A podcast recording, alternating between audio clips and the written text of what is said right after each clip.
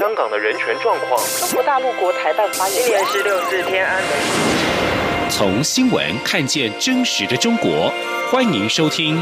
中国这一刻》。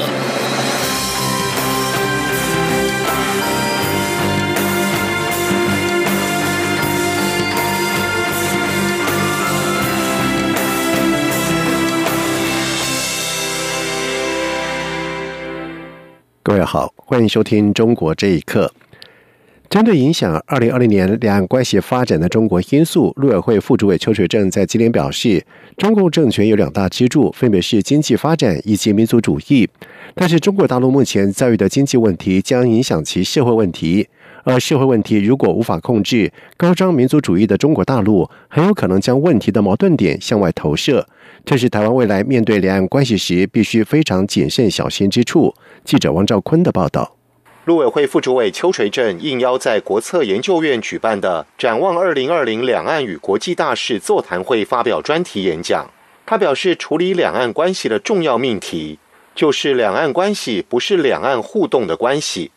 而陆委会的职责是一定要尽最大努力，把两岸关系维持在和平的轨道上。邱垂正指出，台湾内部因素、国际因素、中国大陆因素都将影响二零二零年的两岸关系。台湾内部因素主要来自总统与立委选举展现的新民意，将影响未来两岸关系发展；而国际因素则包括美国倡议的印太战略、美中贸易战、欧盟一体性遭遇“一带一路”挑战，以及日本主导建立的跨太平洋伙伴全面进步协定。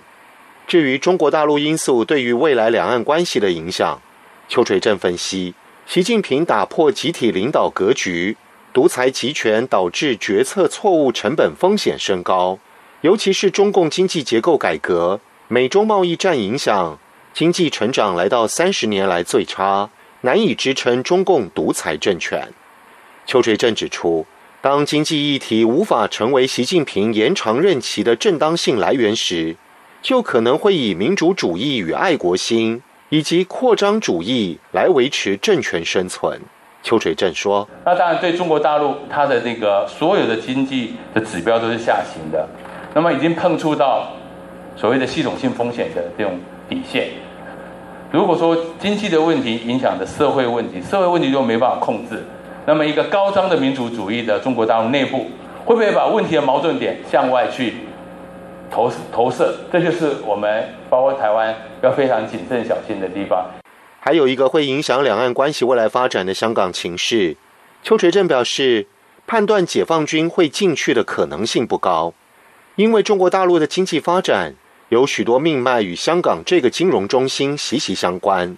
像是中国大陆百分之七十的外商直接投资来自香港，香港也是最大债权市场、最大人民币交易中心。更是中国国企漂白变成国际跨国公司的地方，所以破坏香港金融体系就是自毁中国大陆经济命脉。此外，邱垂正认为，独裁政权都有接班问题，中共政治制度结构性的重大瑕疵，会有新毛泽东陷阱的可能，也就是独裁者为了巩固政权，将基于个人利益指定接班人。因此而牺牲了国家整体利益。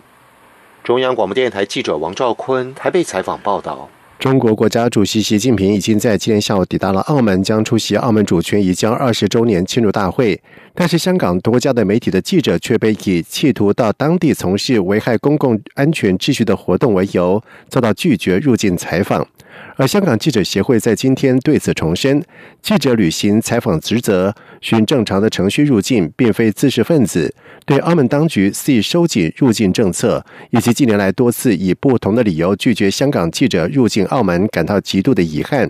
香港记协促请大陆中央政府以及澳门特区政府，对合法前往采访的记者给予一视同仁的待遇，并且保障新闻自由。而根据香港电台的报道指出，澳门当局在十七号禁止多名香港记者入境澳门之后，在今天再禁止香港电台、农新闻台以及商业电台的记者进入到澳门采访。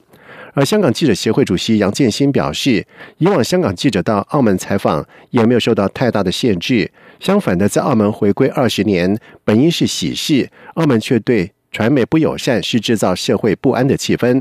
另外，香港社会民主连线多名的成员原先计划前往澳门向习近平示威，但是全部人未能在港登船，示威计划也取消。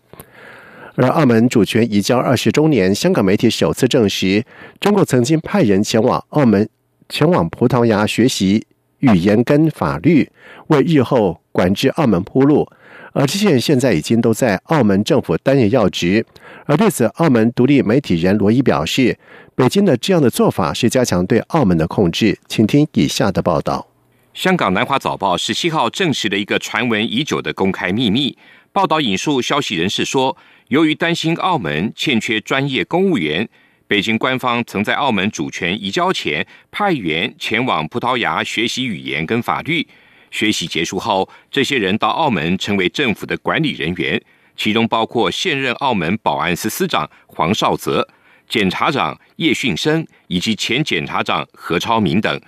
对此，澳门独立媒体人罗伊在接受自由亚洲电台访问时表示。北京的这个做法加强对澳门的控制，他说：“当然，这批人对中央的那个忠诚度是是很高的，所以他后来也可以去按照中央的一些方针去去管理管制澳门。我觉得是两方面，一方面就是呃要补充那个缺失的人才，另外一方面是要呃。”把自己人带去澳门，让澳门他的这样中共对澳门的控制是更加的牢固。另外，香港反送中抗争运动证实了香港一国两制是一个失败的案例。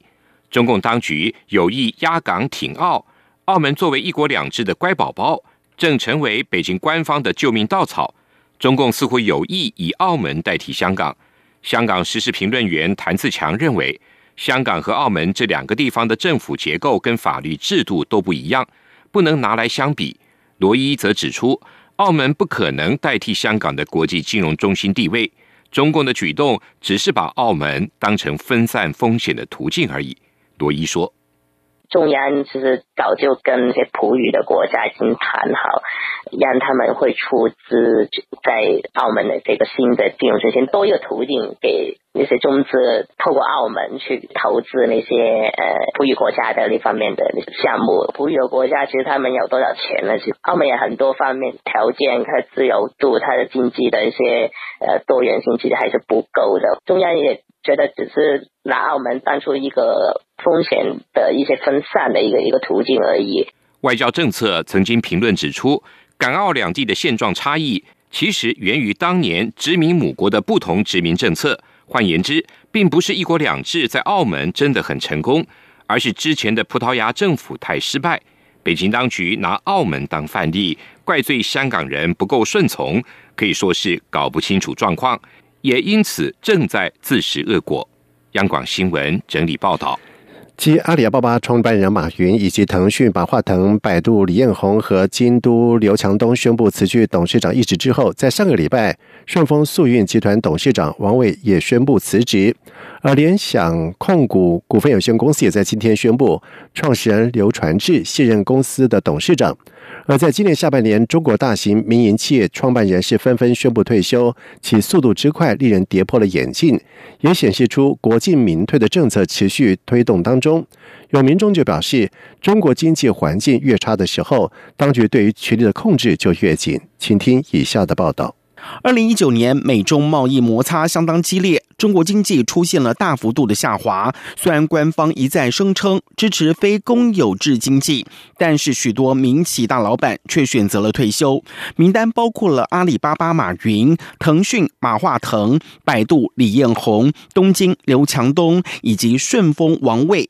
显示了国进民退的政策持续推进当中。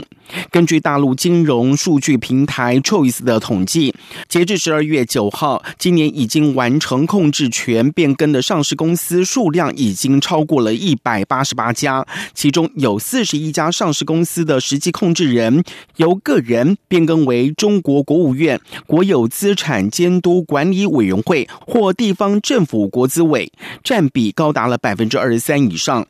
中共近来提倡国企混改布局，计划用民间资本强化国企的竞争力，参与市场竞争，并强调这不是公私合营，更非国进民退。湖南网络零售商人秦大林告诉了自由亚洲电台，今年九月，中共杭州市委决定向阿里巴巴集团、浙江吉利控股集团等一百家重点企业，就派驻了一百名的政府事务代表。可见，在民间传闻已久的公私合营已经是公开推行。他说：“就现在国企大张旗鼓私有化，现在民企迅速国有化，两者都充满不择手段，形势扭转之快让人惊讶。尤其是中国政府现在将更大力度的控制经济活动、资金流和员工情况，国企里面的员工将会受到非常直接的冲击，因为国企里面有党委，还有党员优先，这对员工影响是非常直接客观的。”另外，江苏一家私营企业员工朱先生指出，多年的经验告诉他。中国经济环境越差的时候，当局对权力的控制就越紧。他说：“当局明显加强了对整个社会的控制。近年来政治环境的左倾，许多民营企业家担忧再来一次打土豪。中国改革开放四十年，主要以吸引外资，利用廉价的劳动力加工出口，加上民营企业发展壮大，使中国一跃成为世界第二大经济体。”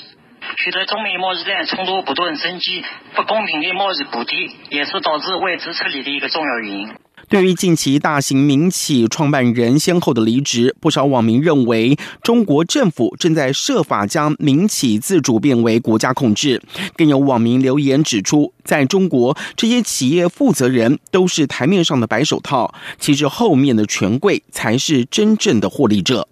央广新闻整理报道。中国将在明年进行第七次的人口普查，而在过去九年，广东省常住人口增进将近一千万，增量为大陆各省之冠。就评论人士表示，广东人口增量比其他省来得快，除了跟企业数量跟就业率有高度的密切关系之外，两年前北京驱赶外来人口，导致大量人口涌入广东，也是主要原因。请听以下的报道。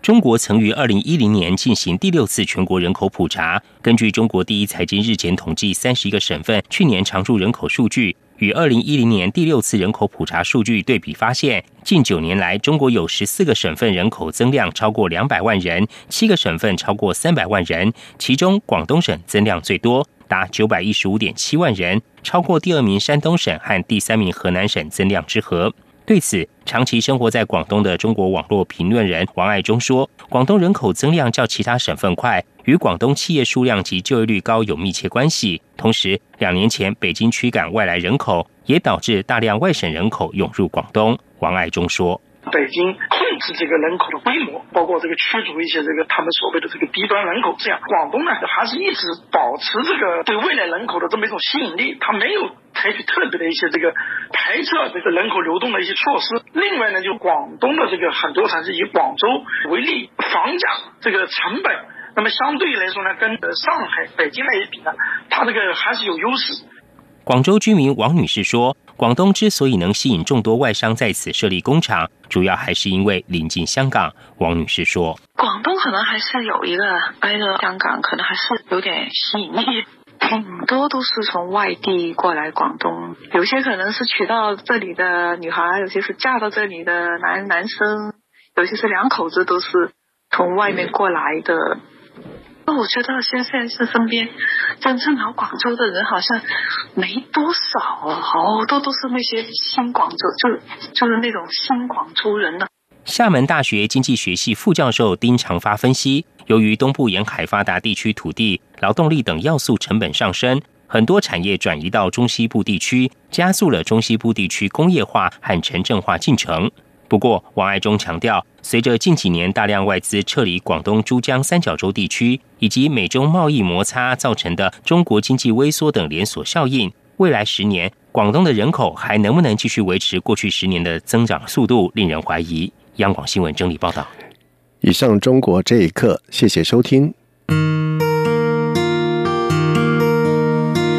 无限向全世界传开永恒的关怀来自他。